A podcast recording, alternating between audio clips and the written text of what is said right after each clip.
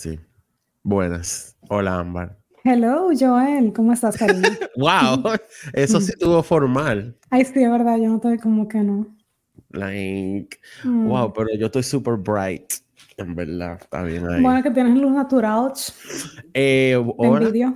Hola. ¿Cómo estás? Yo bien. Feliz de que se acabó esta semana ya. Yo... Esperando que no llegue la otra. Eh, en, bueno, el día de hoy que estamos grabando, enero tiene, ¿cuántos días? Seis. Para mí lleva tres meses. Mm, cierto, cierto es. Em, pero nada. Ah, hoy el día de Reyes. Bueno, ah, bueno. nada. No realmente para el que está viéndolo ya, pero sí, hoy es el día de Reyes. Este es nuestro regalo de Reyes. Ah, perfecto. Para nosotros mismos. Buen omen. Este. Nada vamos a hablar otra vez. ¿De qué vamos a hablar? otra vez de nuevo. Eh, wow, me siento muy extraño. Ajá, ¿por qué? Porque me estoy viendo full y no, no. Déjame no quitarme. Te bien. Déjame quitarme, ya me quité. Eh, no, yo me tengo que ver. Ay, no, lo dejé nada más para verte a ti. Este, como hemos estado hablando desde hace un mes, vamos a hablar del asalto al Banco del Progreso. Ok. Eh, este, no sé si habrá que explicarle a, las personas que, de qué se trata este podcast otra vez, pero. Yo creo que sí. acuérdate que hay un trailer rodando por ahí. Ah, bueno, es cierto. Pues ya ustedes saben. no, pero si tú quieres. Progreso. Exacto. Seguimos. Eh, bueno. Eh, este, cuando. Wow, espérate. Ok, ahora sí. Cuando. Yo me perdí, vieja. Ok, enfócate. Estamos hablando del Banco del Progreso. Sí, no sé, yo sé. Fue que quité la, quité la página. Eh, Pasa todo el programa en vivo. Exacto.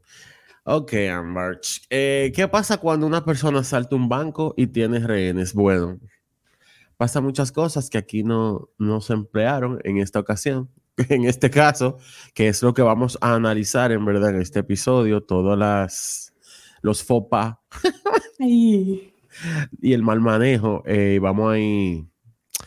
Yo lo voy haciendo como un timeline de cómo fue, cómo se fue desarrollando este, ¿cómo decirle? Evento. No, no, no, bueno, esta tragedia. esta tragedia fue un evento también, pero, fue una, pero terminó en tragedia, ciertamente. Eh,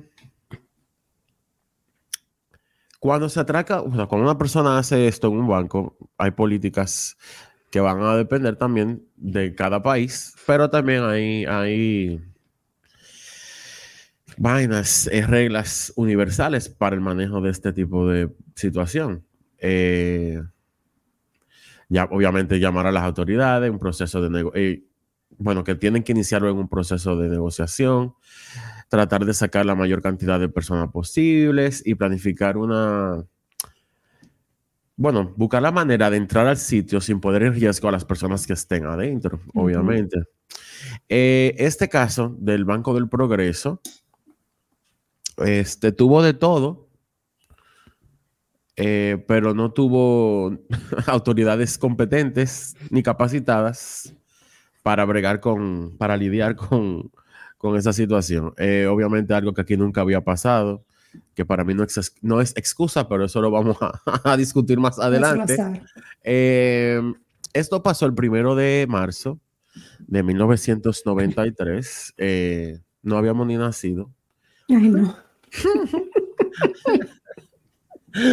Eh, nada, la calle. ¿eh? Cierto, ciertamente. Ciertamente. Eh, mira, ese día, nada, la calle estaba tranquila. Este. Acababa de pasar el carnaval. Que antes era como un evento más importante que ahora. Ahora yo ni sé si lo hacen, para serte completamente sincero. yo creo que sí que lo hacen todavía. Eh, pero antes como que la gente se lo gozaba más y la gente iba más, quizá porque no te atracaban, pero bueno. Eh, ese día, eh, los empleados de la, esa, bueno, fue la sucursal del Banco del Progreso de la Avenida Independencia. Y ese día esos empleados, nada, llegaron a su trabajo normal. Esa sucursal trabajaba como hasta las 3 de la tarde, en verdad.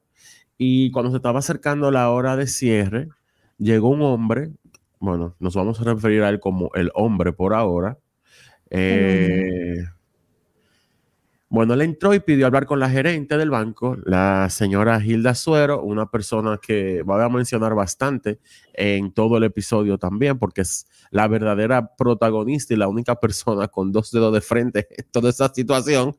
Eh, bueno, él, pidió hablar con ella sobre unos asuntos de impuestos, supuestamente. Eh, le dijeron que se esperara un momentico, él se sentó, la fueron a buscar y él, cuando salió el último cliente del banco, él, nada, él sacó una pistola y gritó al piso a todo el mundo, tú es un atraco. Bueno, al piso no, levanten la, no sé, él voció que era un atraco. Arzuelo. Arzuelo. y se tapó la cara con una máscara o una careta de carnaval de esas que nos compraban a todos cuando estábamos chiquitos. Eh, esa careta es icónica el día de hoy aunque obviamente no existe y no la van a encontrar por ningún sitio, en verdad, ni siquiera esa, ninguna la van a encontrar, porque yo creo que tampoco las hacen ya. Pero eh, él se tapó la cara después que él había entrado al banco. Sí, no se entra con la careta y, aún así no se lo llevan. Aunque bueno. no me va a sorprender, pero. Exacto. Este. Él. Bueno, una de las chicas que trabajaba en el banco estaba en el teléfono con otra sucursal en ese momento, hablando por eh, bueno, hablando con, con otro empleado de esa sucursal. Y dejó la línea abierta para que esta persona escuchara lo que estaba pasando. Y esa otra persona inmediatamente eh, alarmó a la policía de que, de que estaban atracando esa sucursal del banco. esa chica fue inteligente. Sí. Sí, había, bueno, el personal estaba capacitado. Eh, bueno, menos. Es serio, pero bueno. Sí, no, mira, yo te voy a decir, y esto lo voy a decir para el futuro, for the foreseeable future. eh, exacto. Amarillo nos vamos a reír de muchas cosas porque somos personas muy burlonas. Y yo siempre he dicho que este tipo de tragedia, en verdad, a mí me gusta como me gusta contar así de, una manera más relax y bueno, una conversación contigo. Básicamente lo que estamos de, hacerlo de esta manera, como una conversación contigo.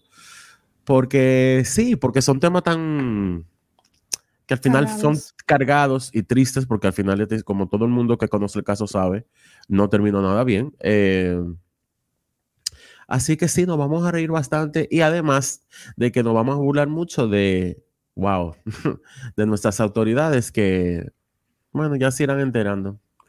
Su, el papel que desempeñaron o no desempeñaron, mejor dicho. Em, el tipo, el hombre, le pidió a, las cajeras que le echaran el dinero en un bolso que él tenía. Y justo cuando se iba, llegó la policía y el pana se queda atrapado en el banco. Así que las seis, a las seis empleadas que estaban adentro las, las tomó de rehenes para que la policía no entrara y les dijo que que él sabía que se iba a morir, así que se iban a ir todita con él, básicamente. Eso fue lo que les dijo. Como que eh, iba a decir algo bien plebe, déjame dejarlo así. Pero tú sabes muy bien lo que iba a decir probablemente. O sea que la, la llamada a Gilda Suero fue una diversión. Él realmente no tenía nada que hablar con ella. No, él fue... En su cuarto para irse. Él, mira... Asalto por dinero. Aquí hay un, sin número de factores inauditos, de verdad, que, que les iré contando, que yo todavía vuelvo y leo y yo veo el documental y veo y leo y todavía a mí no me cabe en la cabeza que esto llegó al donde llegó, de verdad que no. Eh, la policía llamó por teléfono a la sucursal para poder comunicarse con el hombre eh, y ahí empiezan un, proceso de negociación, vamos a decirle así, pero en verdad ahí no se negoció nada eh, eso pasó de lo ridículo a lo penoso, en verdad. La, incompetencia, wow, de las autoridades y la mentalidad de este país eh, brillando. República Dominicana, inaguantable. Eh, yo amo mi país mucho, pero es que, wow.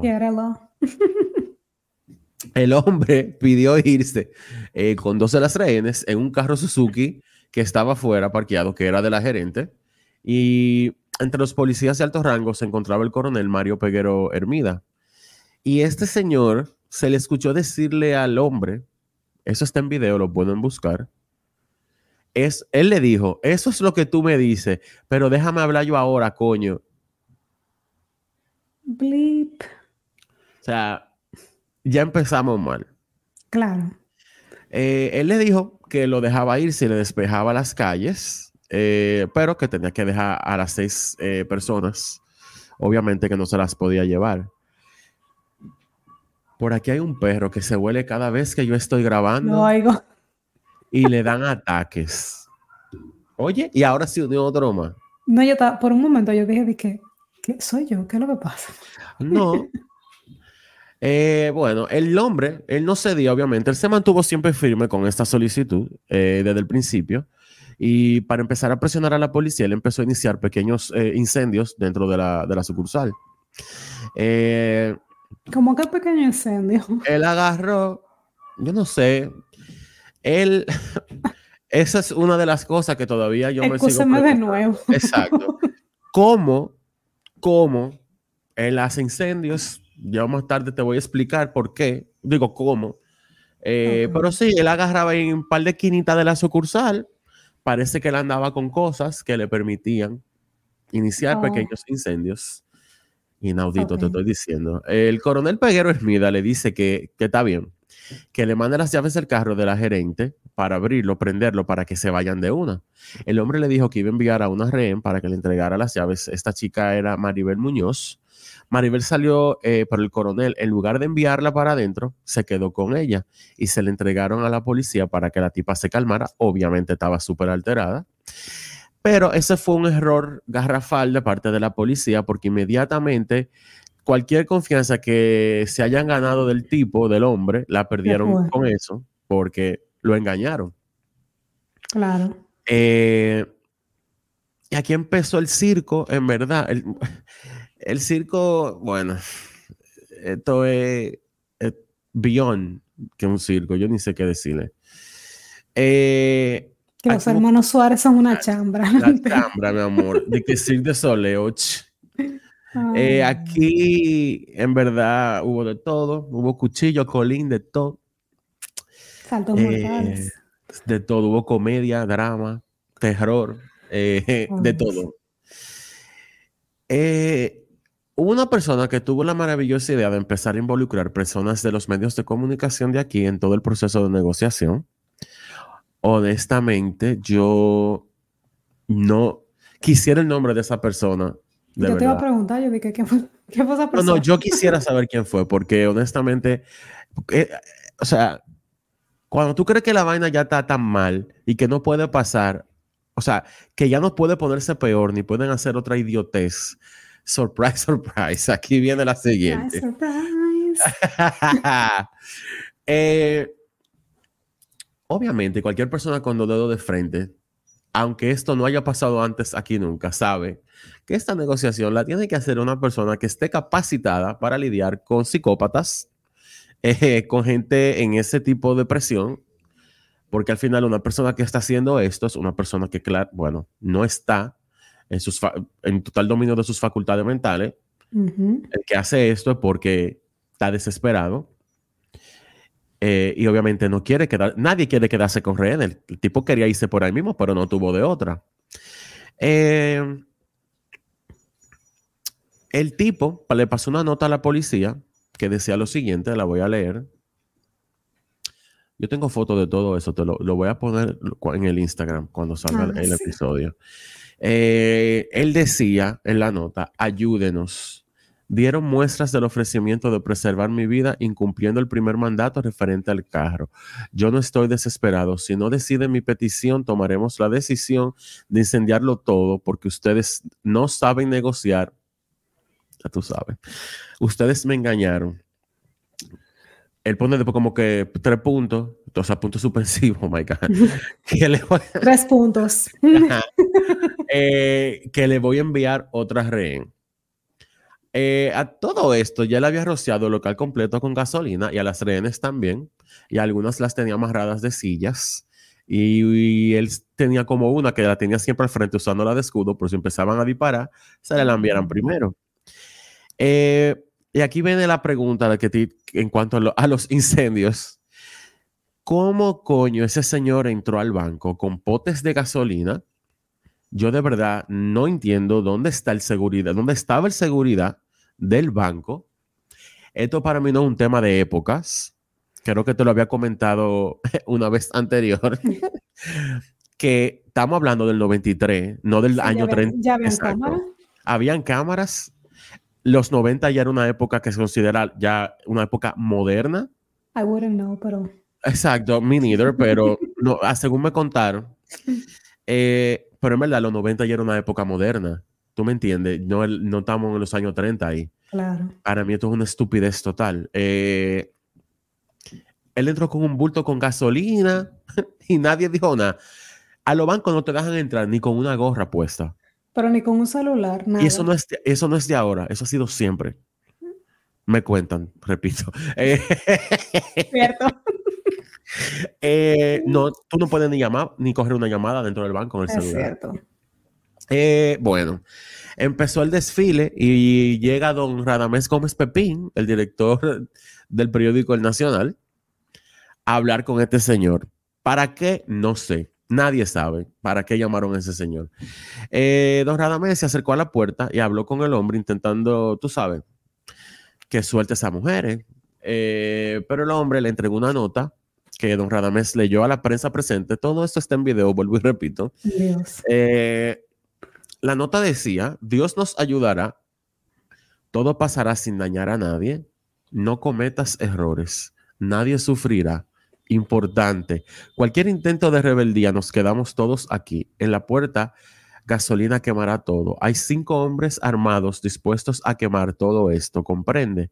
Es un asalto por dinero, coño. El dominicano sea- siempre, hasta en el momento, un coño, porque sí. No, porque pues, eso, eso daba como la fuerza. Pero Claro. cinco hombres armados, de, ¿a- Espérate. ¿él se refería a quién? Espera, déjame terminar la nota, que vamos a llegar ahí. Ah, no, Él sigue con la nota. emociono. No, es que, total, es que este, este libro es bueno también.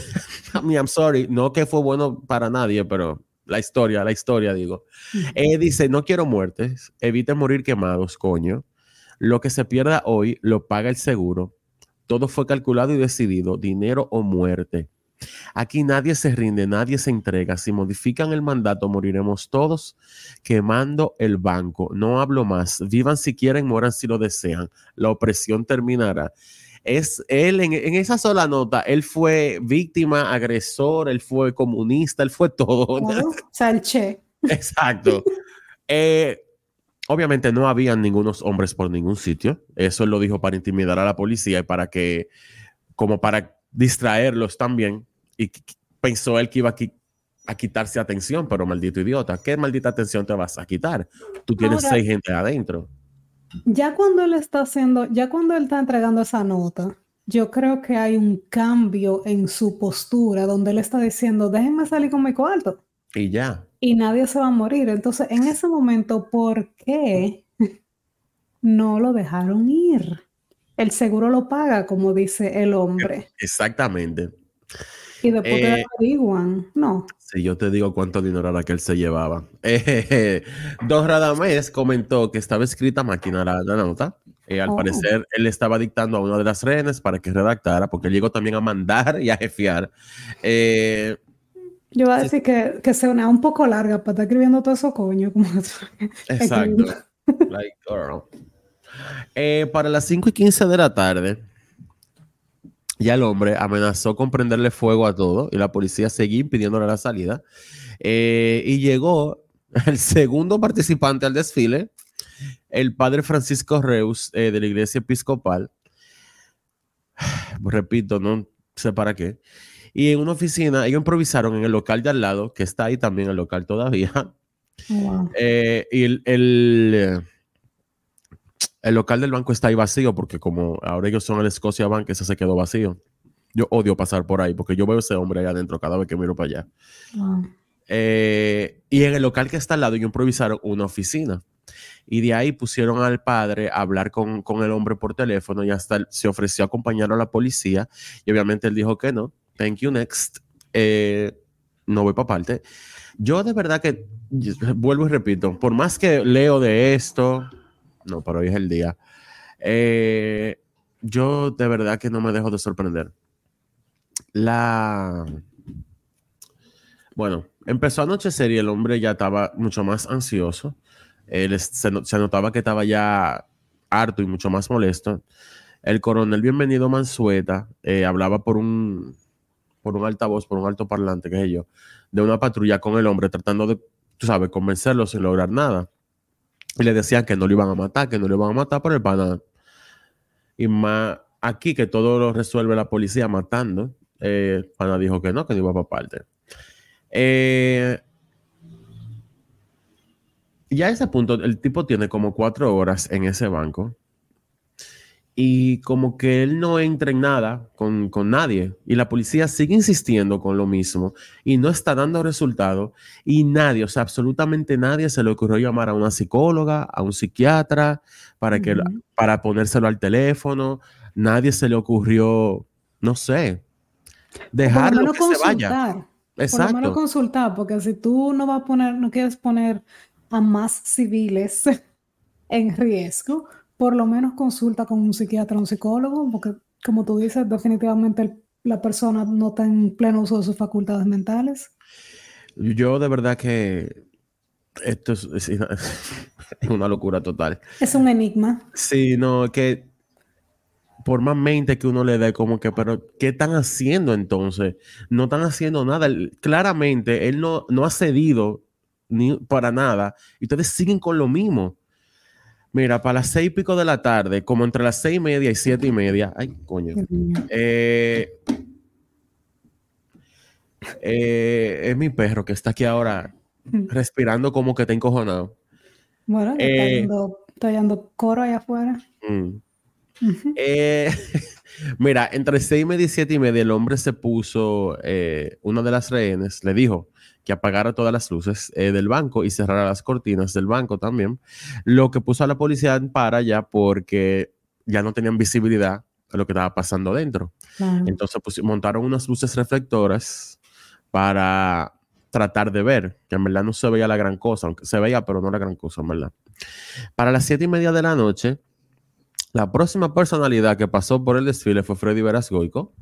Ah, Eh, obviamente Freddy fue un gran ser humano, siempre fue muy sensible y siempre mostró mucha empatía con un sinnúmero verdad de, de causas, etcétera, además de ser un comunicador muy importante aquí en la República Dominicana. Y lo más probable fue con toda su mejor intención, pero vuelvo y repito, esto no es algo lo que Freddy iba a ayudar en absolutamente nada, porque él no sabe de eso, no sabía de eso. Él trató de mediar y habló por teléfono con una de las rehenes que le iba diciendo al hombre lo que Freddy decía. Y Freddy le propuso que lo dejara entrar para que hablaran y el hombre se negó. Entonces tú te pones a pensar, el mismo asaltante estaba claro que ninguna de esas personas tenían que estar jodiendo con eso. Él mismo le dijo a Freddy que no entrara, que no tenía que entrar. Y la policía sigue poniendo gente encima de que inmediatamente Freddy dijo esas palabras, debieron de arrebatarle el teléfono de la mano y decirle, señor, salga de aquí. Él no debía ni estar ahí para empezar, pero bueno. Pero imagínate, tú sabes que en, como que dice el dicho, en tierra de ciego el tuerto es el rey. O sea, esa gente no tenían ninguna preparación, ya estaban en un nivel de desesperación donde ellos estaban Bueno. cogiendo lo que sea. Y ahora es que falta mambo.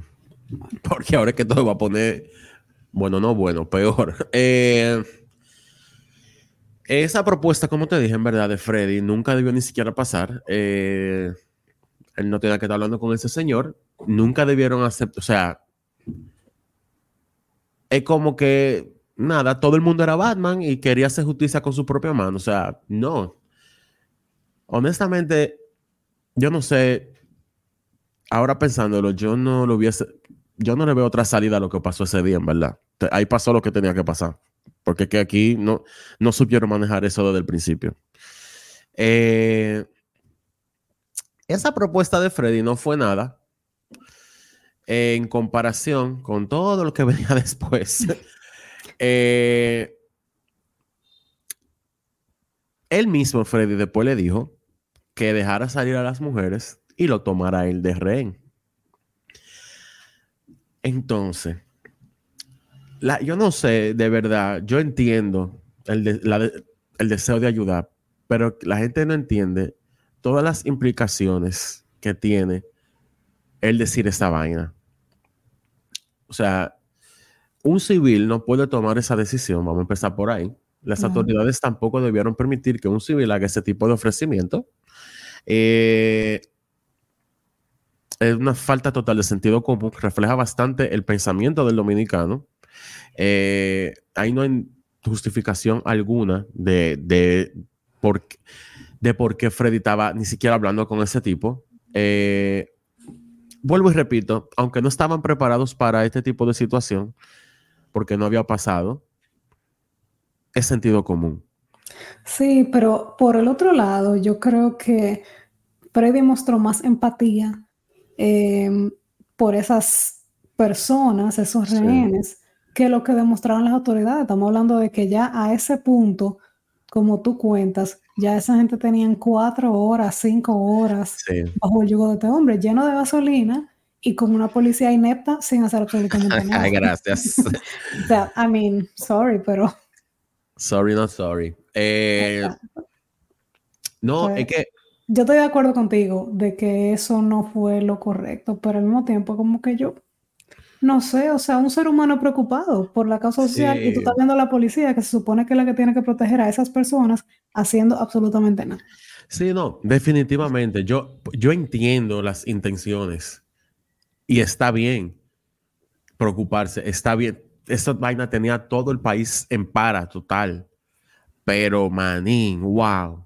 Yo, o sea, esto, esto puede ser, esto como, ¿tú te acuerdas de la película La, la, Loca Academia de los Policías?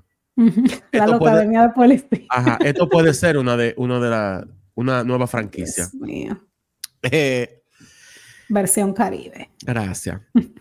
El hombre le dijo que que él iba a soltar tres rehenes y además Freddy debía entrar esposado y tenía que irse con él. Y las dos ah, Ok, pues él aceptó ese trato. Ajá. Ok. Me imagino porque él sabía que si Freddy se iba con él, la policía no iba a tirar un solo tiro. Exacto. las otras dos rehenes que se jodan, pero por Freddy no. Que yo creo que fue parte de la, quizá del razonamiento de Freddy. No, sí, yo creo que sí. No sugiriendo que la vida de nadie tiene más valor que la de otra persona, pero una pero sí la de Freddy más. Muy bueno, en este caso la de Freddy más. Sí. Eres, bueno, obviamente una figura pública y tan querida por, el, por la población. Eh, la locademia no estaba tan loca tampoco de... No, yo, mira, yo no dudo nada. Pero bueno. Yo no dudo absolutamente nada. Eh, ¿Qué pasó con ese trueque? ¿Eso se llegó a hacer o no? No, imposible. eh, imposible. Eh, él se lo iba a llevar a un sitio desconocido y ahí la policía reaccionaron por fin y dijeron, eh, no, manín, Freddy no va para parte. porque al final ellos también no, no tenían garantía de que de verdad él no les iba a hacer nada. Eh, déjame hacerte una pregunta. Este, o sea, ellos reaccionaron antes o después que se hiciera ese acuerdo, porque esto me está pareciendo como que esta es la segunda vez que están decepcionando al hombre. O sea, le ofrecen una cosa, ya están poniéndose de acuerdo y de repente la loca de dice que no. Eso fue Freddy atento a él. La policía le dijo, no, usted no va para parte. Ah, ok, entiendo. Eh, el hombre dijo que si Freddy ponía un pie adentro, entonces lo iba a matar y no quiso seguir negociando. Em, mierda, mire. Para las ocho y media de la noche, el hombre disparó tres veces al aire para ver si la policía le hacía caso y lo dejaban irse. Y dijo que la próxima vez iba a disparar a una de las rehenes. Eh, una hora más tarde, él liberó a Belkis Leonardo, a quien le dio una orden de decir a la policía que lo dejaran irse en el carro con el dinero y dos rehenes. Eso fue lo que él dijo desde el principio y él seguía firme a su solicitud. El proceso de soltar, a, en el proceso de, de soltar a esta rehén, a Belkis, había llegado al desfile la próxima personalidad, otro ser humano muy querido y que, y que también fue muy solidario con su país, es, fue el viejo Corpo, eh, Ay, sí. Que, que además era el alcalde de Santo Domingo en este momento. Eh, Corporán entró al local de al lado, eh, a la oficina esa que habían improvisado, y además de Corporán estaban dos vicepresidentes del Banco eh, del Progreso, Freddy Hanna y Pedro Castillo. Oh my goodness, Peter. Pedrito, a.k.a. Pedrito. He was fine. Pero Ay, sabemos, boy. pero sabemos que es lo que es contigo, eh, Pedrito. Eh, Conflict- tengo, un, co- tengo un conflicto of interest. Um, como muchas personas saben, 13 años después de este evento, ah, Pedro Castillo fue acusado por un fraude millonario a este mismo banco. y yours truly participó así en fue. el equipo legal Eh, no, pensé, de que las yo, pensé que te iba a decir yo y yours truly participó en este fraude. Mi amor, pero estuviera yo en San Kitts Island, qué sé yo. Ay, Dios mío. Ay, Pero aquí volvemos con la misma estupidez nuevamente. Corporán habló por teléfono con el señor, con el hombre, y le pidió que para salir del local un obispo debía acompañarlo y mandaron a buscar al monseñor Francisco José Arnaiz y se presentó al lugar, pero no lograron un acuerdo. Eh, cuando estaba interactuando con el monseñor, Corporán y el hombre, o sea, eso parecía un sketch de SNL, lo que estaba pasando en esa llamada telefónica. Lo pueden buscar en YouTube. yo tuve- Eh, eh, o sea, eso parecía que lo escribió Chepirito. El hombre diciendo que se quería que uno de ellos no entrara. Corporal le decía al monseñor como que no, él quiere que entremos los dos, pero lo quiere más que entre usted, en verdad. El corpora viejo, pero no pendejo, mi amor. Hay mucha gente criticándolo. Ah, Corporán era un pendejo que no entró. Corporán hizo lo correcto, en verdad. Yo lo siento mucho por todas esas rehenes, pero yo no hubiese movido un dedo. Yo no soy policía. policía, exacto. Exacto. Eh, Freddy también, por sus más buenas intenciones, nunca debió hacer ese ofrecimiento, como ya dije. Eh, y contrario a Corporán, a Freddy sí lo tenían como un héroe por haberse ofrecido. Vuelvo y repito, RD, o sea, él no fue héroe de nada. Se le aplaude su intención, pero en verdad eso es un comportamiento demasiado... Yo no sé cómo se dice eso. Exacto, eso mismo, pero no sé cómo decirlo Yo, bueno, imagínate. Yo en español. Eh, riesgoso. riesgoso, por decirlo así. Irresponsable también. Eh, al final, como no llegaron a nada, Corporán y el Monseñor con el hombre, él pidió que el cardenal López Rodríguez vaya, hable con él. Yo no me pensé, pero será para que lo ayude a terminar el atraco. ¿Por Uh, llévatelo, Cundo. Eh, if you know, you know.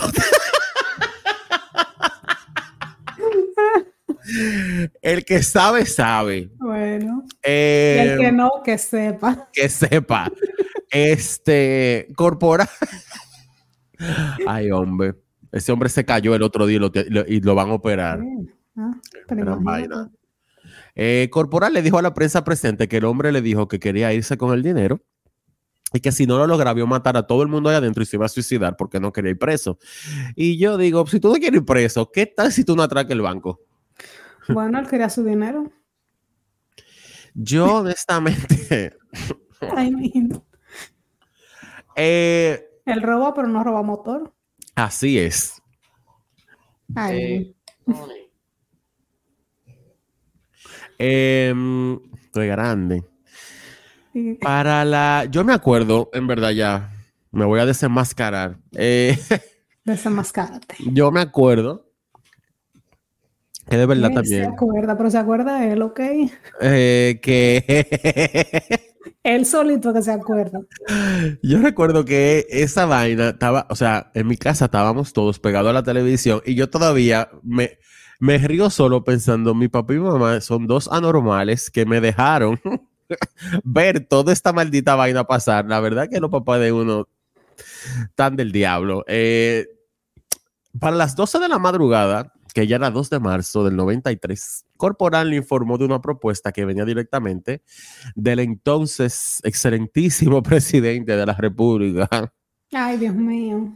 Joaquincito, el doctor Joaquín Balaguer. Eh, Balaguer le mandó a decir al señor, yo no sé, y yo necesito que alguien también, si me lo puede dejar en los comentarios, lo siguiente. Balaguer le dijo al señor, al hombre, que le iba a dar un pasaporte y una visa para donde él quiera. Yo no sabía que el presidente tiene un consulado en su casa. ¿Daba visa? Exacto. Wow. Eh, que le iban a proteger la vida. Y cuando al hombre le dijeron esta vaina, agarró y echó más gasolina en, el local completo y dijo, no, no, no y no. Y aquí llegó, wow, bueno, a las 12 y 20, 12 y media por ahí, Freddy logró comunicarse con la sucursal del banco en una llamada que se transmitió en vivo desde su programa Punto Final y estaba hablando con la gerente del banco, la, la verdadera eh, heroína de toda esta vaina, Hilda Suero. Eh, y la señora Hilda le dijo a Freddy que para que sepan que él está decidido, él lo que quiere es fuga o muerte. Mientras estuvo en el teléfono, se escuchaba al hombre hablar en el fondo, pero se dice que estaba fingiendo la voz para que no lo fuesen a reconocer. Le dijo a Hilda que si no le cumplen, iba a poner a los rehenes frente al cristal del local y las iba a matar eh, para que todo el mundo lo vea por televisión. Wow. Freddy le decía a doña Hilda que lo convenciera para que hablar, para que cogiera el teléfono. Y o sea, de nuevo, van a seguir con la misma mierda, pero está bien. Eh, o sea, tú estás diciéndole a la rehén que trate de convencer a su... Yo de verdad que no. Yo me imagino que es la desesperación que tenía todo el mundo ya así, porque para, esto no hace sentido alguno. Eh, ese pana ya no estaba en nadie, ese tipo no estaba en gente, ese tipo estaba en irse de ahí o matar a todo el mundo. Eh, yo entiendo que Ahora yo tengo una pregunta. Sí, pregunte. En lo que esto está ocurriendo, ¿qué está haciendo la policía que está Parados, inmediatamente af- afuera Ah, parados todo afuera, esperando. Eso es inaudito. Pusieron un par de No. francotiradores por ahí. Y la calle llena de gente pendenciando, obviamente, en vez de cerrar todo ese perímetro. Sí, o sea que tenemos desde las 3 de la tarde, estamos a la medianoche o al otro día ya, Sí, ya. y todavía estamos haciendo nada. Eso es terrible. Eh, así es. Es que no hay palabras realmente. No, no, no, no, no. Yo estoy No, no. hablándomelo para mí misma. Yo Sí, es que eso no, no, no. Eh, el tipo dijo de nuevo que no iba a hablar con nadie y dijo, eh, él lo dijo a sí mismo en la llamada de teléfono, no voy a hablar más, ya yo he hablado demasiado, no, no, no, no, y no quiero hablar más nada, lo que quiero es salida. Eh, obviamente, el tipo estaba, el que estaba más desesperado ahí era él. Eh, la llamada se puso más oscura cuando doña Hilda dijo que el hombre buscó un cuchillo y se lo empezó a pasar cortándola en la espalda y se escuchaba, o sea, el horror en la voz de esa señora, Ay, eh, porque se está- ella se quejaba que él la estaba cortando, Freddy dando grito en el teléfono, mandando a la gente, llama a fulano, llama a, fuma- a fulano, no sé para qué, porque nadie va a hacer nada, pero es que estaba, ya está, se- señores, todo el mundo estaba horrorizado con esta vaina. Eh, en medio de todo, y tú sabes que el dominicano tiene que brillar y, y hacerse sentir de diferentes ma- maneras. Eh, doña Hilda tuvo que hacer un llamado a la gente que dejaran de llamar a, a la sucursal a dar lata. Tú me estás relajando. Así es, la gente llamando a la sucursal del banco para joder. Oye, pero qué buena pela. Eh, mientras pasaba el tiempo, el hombre estaba hartándose más, puso a una de las rehenes al frente de los cristales del banco y dijo que la iba a ejecutar en los próximos cinco minutos. Ahora ese tipo estaba macabro, macabro. Eh, y la rehén le daba golpes al cristal pidiéndole a grito a la policía que por favor le diera lo que él quería. Señores, yo lo hubiese dejado que se vaya. Esos cuartos no Claro. y el seguro lo va a pagar. Y la policía ahí inmutada. Ay, Dios mío. Yo estoy estresada ya. Eh, Entonces, aquí llegó el momento cumbre de la incompetencia de nuestras Aún autoridades. Falta más. Claro. Sí, es inagotable oh, este país. Eh, aquí pasó algo que mucha gente entiende que fue un acto de valentía, verdad, de nuevo, fue una imprudencia total, un acto totalmente temerario, que la misma persona que lo hizo al otro día se arrepintió y hasta el sol de hoy lo dice, lo arrepentido que está de haberlo hecho. Y fue cuando Uchi Lora estaba fuera del banco, otro gran comunicador de, de aquí del país, y se ofreció para llevarle las llaves al hombre y así poder iniciar de nuevo una negociación y tratar de salvar a las rehenes. Eh, por el pana, de nuevo, no cedía, seguía con la misma solicitud que hizo a las 2 de la tarde, que quería en el carro con dos rehenes.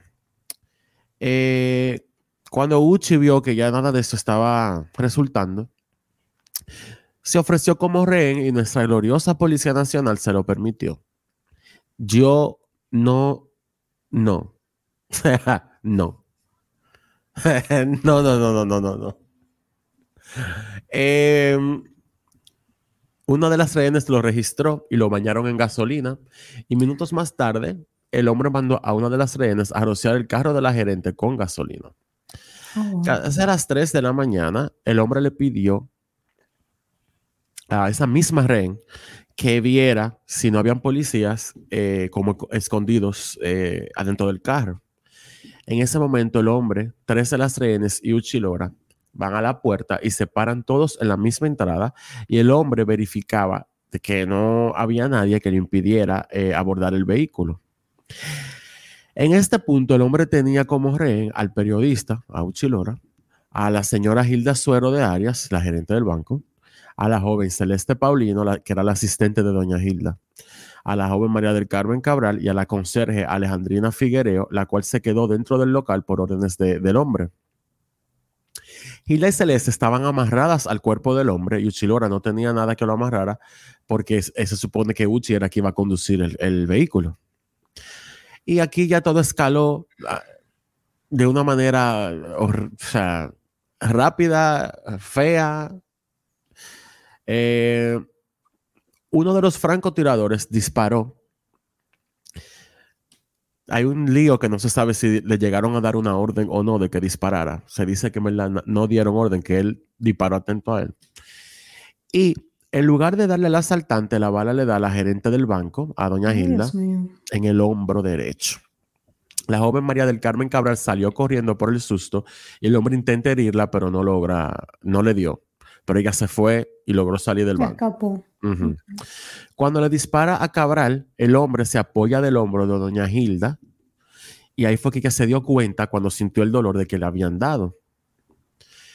El hombre le dijo a Uchilora, diles que ya hay una herida para que sepan que esto no es un juego y diles que el próximo eres tú. Diles que no me hagan cuentos, que eso solo hay que apagarlo. Eh, no sé a qué él se refería con apagarlo. ¿Apagar qué? ¿Será el carro o las luces? Eh, ahora mandaron a Alejandrina a revisar el carro, a la, a la, la, la conserje, eh, para ver si había policía adentro. El hombre, eh, estaba en la misma posición fuera del banco y desconfiaba ya de la policía, bueno, aún más. Y a partir de aquí empieza todo a, bueno, empieza ya como el, desenla- el triste desenlace, en verdad, de que abrió también muchos debates. Otro individuo disparó a- al hombre, ¿Otra alcanzando, sí, le dieron en el antebrazo izquierdo y a raíz del impacto cayó al suelo arrastrando consigo a la señora Suero. Al caer con el dedo en el gatillo, realizó inconscientemente dos disparos. Un uno impactó en la espalda a, la, a Figuereo, quien afortunadamente logró escapar, y el otro, al parecer, alcanzó a la joven Paulino, ya que ésta estaba bueno, él estaba tirado en el piso justamente debajo de ella. Eh, Uchilora ahí escapa también. Ella estaba amarrada de él. Ajá. Ayuchi se embala corriendo y ninguna bala le dio. Pero fue entonces cuando la policía empezó con una lluvia de disparos eh, hacia el local, a pesar de que la joven Paulino aún no se había tirado al piso. Después del diluvio de balas y con dos rehenes heridas en el suelo, el ladrón se refugió dentro del banco, eh, dando lugar a un tiroteo intenso. Eh, herido ya él tenía ya un disparo y continuó el enfrentamiento durante varios minutos hasta que a consecuencia de otras heridas quedó a la vista de, un oficial de la policía que se encontraba eh, en uno de los dos lados del banco. Ese, ese oficial se le acercó, le da dos disparos más, eh, en, uno en cada ojo. Me acuerdo ver la foto en primera plana del tipo con los dos disparos en los ojos. Eh, y lo mató. Pero, o sea, ya esto, cuando la balacera se produce, ¿ya la policía está adentro del banco o lo hacen desde afuera? Empieza, ellos empiezan desde afuera. Y se van, luego se van acercando porque ya el tipo estaba, ya le habían dado, ya el pana estaba... Neutralizado. exacto. Alrededor de las 3 y 40 M, esto ya fue martes 2 de marzo, varios oficiales fueron a los, bueno, se metieron, ahí fue, bueno, mira aquí. horas después. Ajá. Aquí se meten ya full al local eh, habían varios incendios todavía que, el tipo había provocado. Eh, y de milagro no se quemó esa vaina completa porque no había roceo de gasolina todo. Todo. Eh, el estado de las rehenes al momento de ser trasladadas a un centro de atención médica era el siguiente. La señora Suero presentaba cuatro disparos, pero ninguno de gravedad aunque después tuvo que durar un año cogiendo terapias y hubo, y, uno, y de uno de sus brazos nunca recuperó la, movilidad totalmente. La joven Figuereo presentaba un disparo en la espalda, del cual pudo recuperarse. La joven Paulino presentaba un disparo en la cabeza y esta lamentablemente falleció en el Hospital Central de las Fuerzas Armadas. También resultaron heridos en los señores Roberto Pérez y Pedro Lajara, a.k.a. dos pendencieros que estaban allá afuera. Eh, y el periodista Uchilor y la joven Cabral no presentaron ninguna herida. El tema de quién disparó a Celeste Paulino ha sido debatido por los últimos 30 años, en verdad. Mm. Eh, Uchilor insiste que fue el hombre que le disparó. Yo digo que fue la policía. Yo he visto este video mil veces y la forma que ella cae al piso no era de una bala que venía del piso, o sea, de abajo, para nada. Se dice que la policía manipuló la noticia diciendo que Payano había matado a, bueno, Payano es el hombre, ya. Spoiler alert. el eh, hombre se llama Payano. Vamos a llegar allá ahora, que es, exacto. Eh, que fue el hombre que mató a Celeste, pero que nunca, eh, perdón, diciendo que, que el hombre había matado a Celeste pero Ramón Carmona, un corresponsal dominicano para la cadena ECO de, Televisa, quien acababa de llegar agotado aquí a, República Dominicana porque le estaba cubriendo la crisis provocada en Haití para ese entonces por el gobierno, eh, Dios mío, el gobierno de militares era. El lío que se armó a principios de los 90, pero esa gente siempre vive en un lío también. Eh, pero este periodista, Ramón Carmona, dijo que entrevistaron a un patólogo que dijo que Celeste debía tener una corona de pólvora en el impacto de la bala si el disparo se hizo a tan corta distancia y Celeste no tenía la corona de pólvora. Todo el mundo pensó que fue la policía, pero Uchi asegura que, no. Y él te lo explica con el mismo video que yo veo claramente que fue el tipo, él dice que no, que fue la que fue la que fue el tipo, perdón, que no fue la policía. Eh, que fue el tipo. Que no fue la policía. Ajá. Incluso yo vi una entrevista donde dijo que se, que se examinó la bala y se determinó que era del arma del hombre, pero yo nunca encontré ninguna publicación ni ningún artículo donde se hable de esto. Mm. Eh,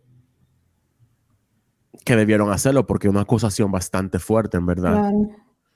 Ante esto, eh, la policía quiso realizar una autopsia anteriormente evitada, pero Celeste ya había sido enterrada y su familia dijo que no, que no la iban a, desenterrar. Publicaron una nota de prensa lavándose las manos. en verdad. Surprise, surprise. Surprise, surprise.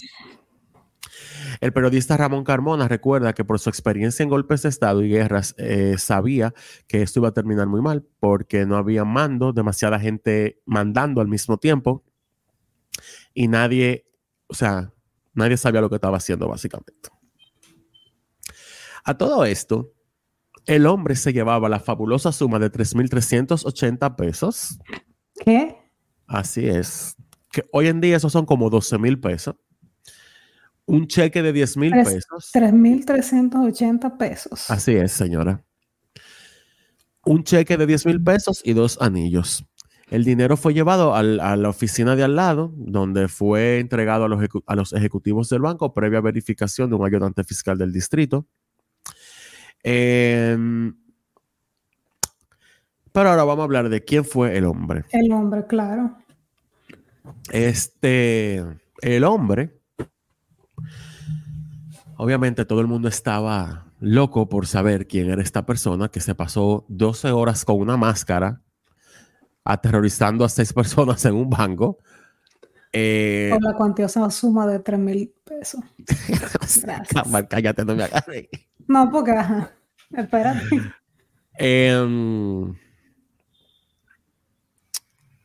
nada, sacaron el nombre del tipo, era el doctor Cristóbal Eliseo Payano Rodríguez. Con la revelación del nombre llegaron las teorías y los cuentos. Tú sabes que aquí todo el mundo conoce a todo el mundo también. Eh, pero la pregunta era cómo, y, o sea, por qué este cirujano hizo esto. ¿Qué, lo pudo haber llevado a, a, tomar la decisión de atracar un banco? El doctor Cristóbal eh, Payano era un cirujano, trabajaba en la UCE, estaba teniendo problemas matrimoniales. Cuando digo problemas matrimoniales, el tipo tenía una amante oh. y tenía una deuda de 300 mil pesos. Que bueno, 300 mil pesos en esa época. En esa época eran unos cuartos, pero no eran 3 mil. Exacto. Eh, quien lo identificó fue el servicio doméstico de su amante. Oh, porque el amante y, el, servicio estuvieron todo el tiempo fuera del banco observándolo absolutamente todo. Y en ocasiones llamaron a la sucursal para conversar con él. Ah, pues ellas sabían que era él que sí, estaba en eso. Sí, ellas sabían. Oh, Dios. Fue la, la chica de servicio eh, fue que le dijo a una de las autoridades, yo lo conozco a él, ese fulano de tal. Y nunca, e, e, esa mujer, eh, dime, se le investigó por, por lo menos a la, a la pareja. Bueno. Eh, en el consultorio de él encontraron un maletín con los pasaportes de ambos visados también. Y no fue Balaguer que le dio la visa. No. Y eso estaba ready to go. Eh, por otro lado, las dos hijas del doctor Payano, que hay una que es igualita a él, en verdad. La vi el otro día por ahí. Eh, una foto. Reconocieron a su papá al ver la televisión una toma que lo mostraba de perfil. Eh, notaron que llevaba el guante de, de quirúrgico con los anillos de boda y de graduación colocados, como siempre. Parece que se lo ponía de una manera muy específica que ellas se dieron cuenta, pero la mamá no les creía se dice que una de las hijas en la mañana tenía la máscara y él le pidió la máscara a la niña prestada. Como préstame eso, amor, que va a llegar allí.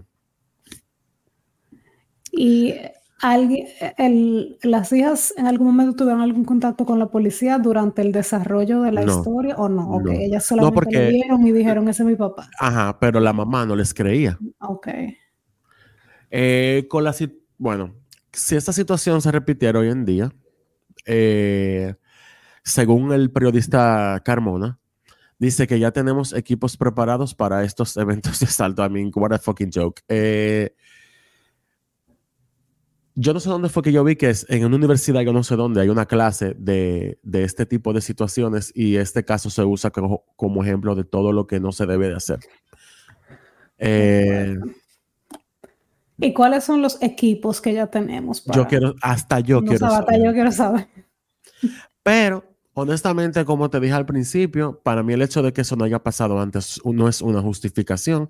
Usted tiene que estar preparado y punto, porque los atracos a los bancos están pasando desde que existen bancos. Sí.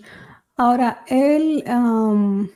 La, ah, mira. Payano, Payano tenía algún tipo de relación con el banco. Okay. Así es, Háblame de eso.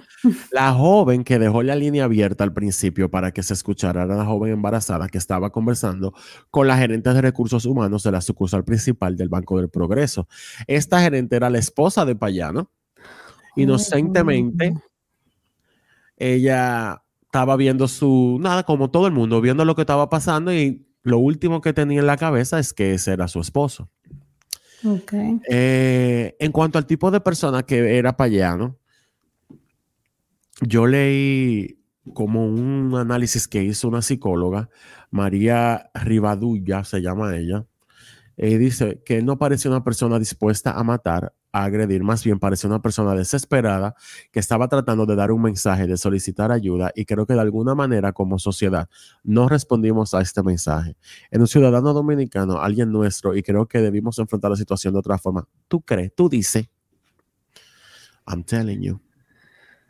Em, el cadáver del doctor Pagano fue sepultado el 2, el mismo día, ¿verdad? El mismo 2, en San Pedro de Macorís. Quienes le conocieron en verdad no lograban relacionar al doctor Payano con, esa persona que estaba haciendo eso en el banco. Eh, yo leí algo, una persona que comentó como que él se dejó acorralar emocionalmente y no supo cómo enfrentar su crisis emocional que estaba atravesando luego de la separación de su esposa. Para mí eso es patrañas porque él tenía un amante, pero bueno.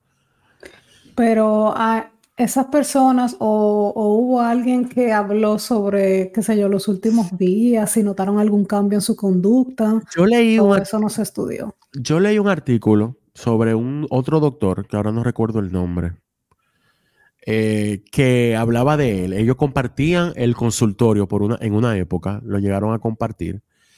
Y él decía como que Payano era muy controlador, que en verdad era una persona que no se llevaba de nadie, que era un workaholic, que no paraba, mm. que no hacía caso a consejos que le decían, mira, cógelo suave, no te, no, como que está bien que tú sabes que te gusta tu trabajo y que tú quieres ayudar a tus pacientes, pero también bájale dos, pero que era una persona que no era una persona mala para nada ni conflictiva, pero que tampoco era muy de dejarse dar consejos. Eso ahora mismo más o menos es lo que me recuerdo. Yo lo voy a buscar y quizá lo puedo también, lo puedo publicar. Eh, Uchi dijo que él se arrepintió, que, o sea, que él, está consciente que, ¿verdad? que él nunca debió de hacer eso. Yo te digo lo siguiente, si Uchi Lora fuera esposo mío, yo lo espero con toda la ropa en funda negra. Se me va. Te me vas. Porque si tu casa a ti no te importa, para tú estás metiéndote ahí, aquí tú no te vas a quedar. Yo lo voto ahí mismo.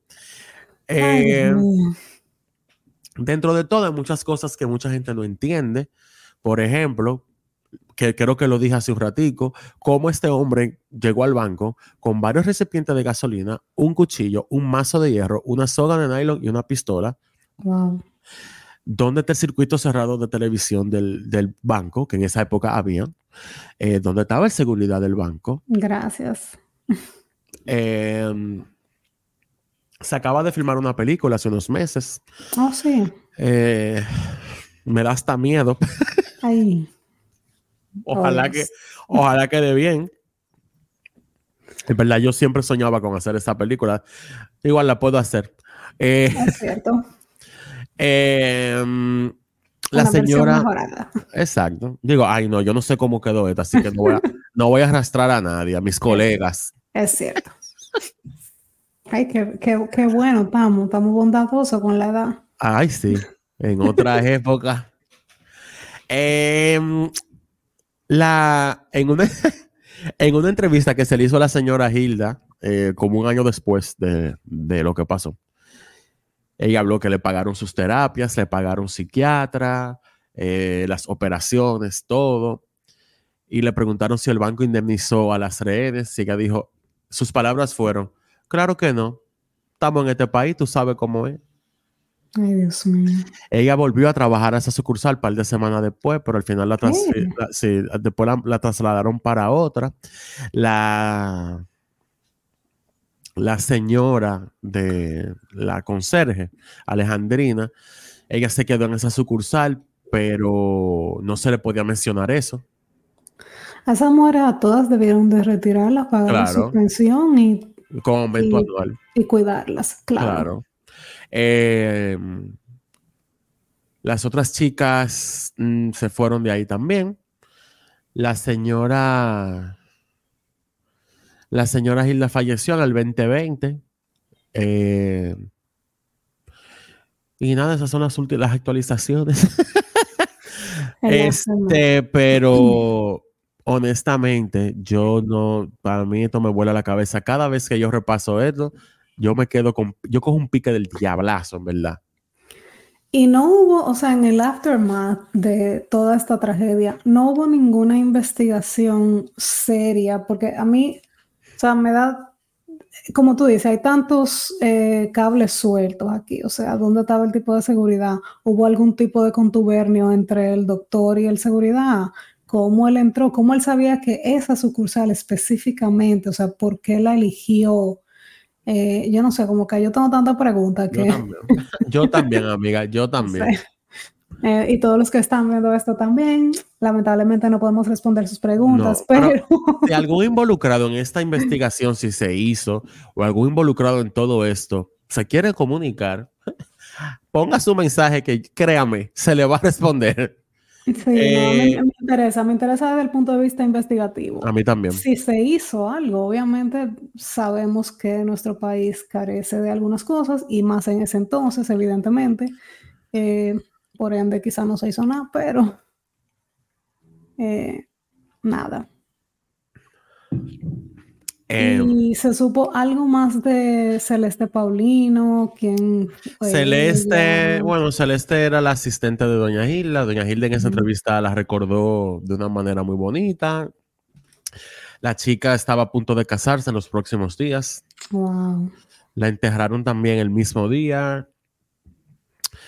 No sé quién era su, su prometido ni nada. Traté de averiguar, pero no, no, no di con ningún nombre.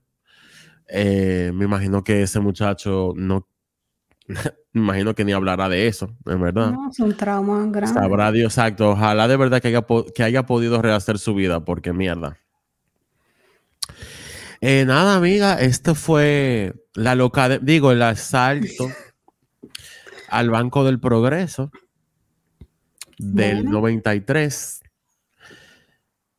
Una época muy remota y lejana, donde Ay, estábamos muy pequeños. Uh, Eh, pero nada, una, una manera muy triste, pero interesante de abrir ay, sí. a Crime Files. Bien, bien locals, bien Eh, autóctono. sí, bien autóctono, porque eso es lo que pasa con los casos de la vida real. Mira, No siempre hay respuestas. Yo me acuerdo incluso que yo me fui a acotar y dejé esa vaina ahí, este, ese show estaba en su buena. Y yo me acuerdo que yo me levanté el otro día y de una vez, obviamente, fui donde mami huyendo. ¿En qué quedó? Ay, Yo no me Y- acuerdo si tú supieras, pero yo tengo Mami me dijo-. Mami me dijo, ay, le dieron dos tiros en los ojos y lo mataron. Y yo, "Ay, qué gracia, buen día. y luego vi el periódico. explícitos en tu casa. Sí. Y luego vi el periódico. Wow. Yo voy a publicar todo eso. Ojalá que Instagram no me lo tumbe. Eh, si no, yo se lo mando por DM. Eh, que al que al que quiera, al que tenga el morbo de ver, de la, mándelo por. DM eh, Files y le devolvemos. Miren, nada, señores, gracias. Bienvenidos. Gracias por la sintonía. Eh, el que quiera, comente ahí abajo. Bueno, el que esté viéndolo en YouTube puede dejar su comentario ahí abajo. Suscríbanse. Y pueden también eh, comentar en Spotify, que te deja comentar. Y, Y- déjenos teorías, señores. Si alguien Ay, tiene sí. alguna, si alguien leyó más sobre este caso o tiene alguna teoría distinta a lo que se ha planteado o algún comentario, déjenlo. Porque quién sabe, en algún momento podremos hacer un bonus, un bonus episode y debatir suscríbanse por ahí abajo eh, por ahí. al YouTube y también en su plataforma de podcast preferida, den follow y déjenos cinco estrellas. Obrigado. Un millón de copias obligadas. Sí, no, no. Eh, bye, amiga. Bye, cariño. Bye. Chao.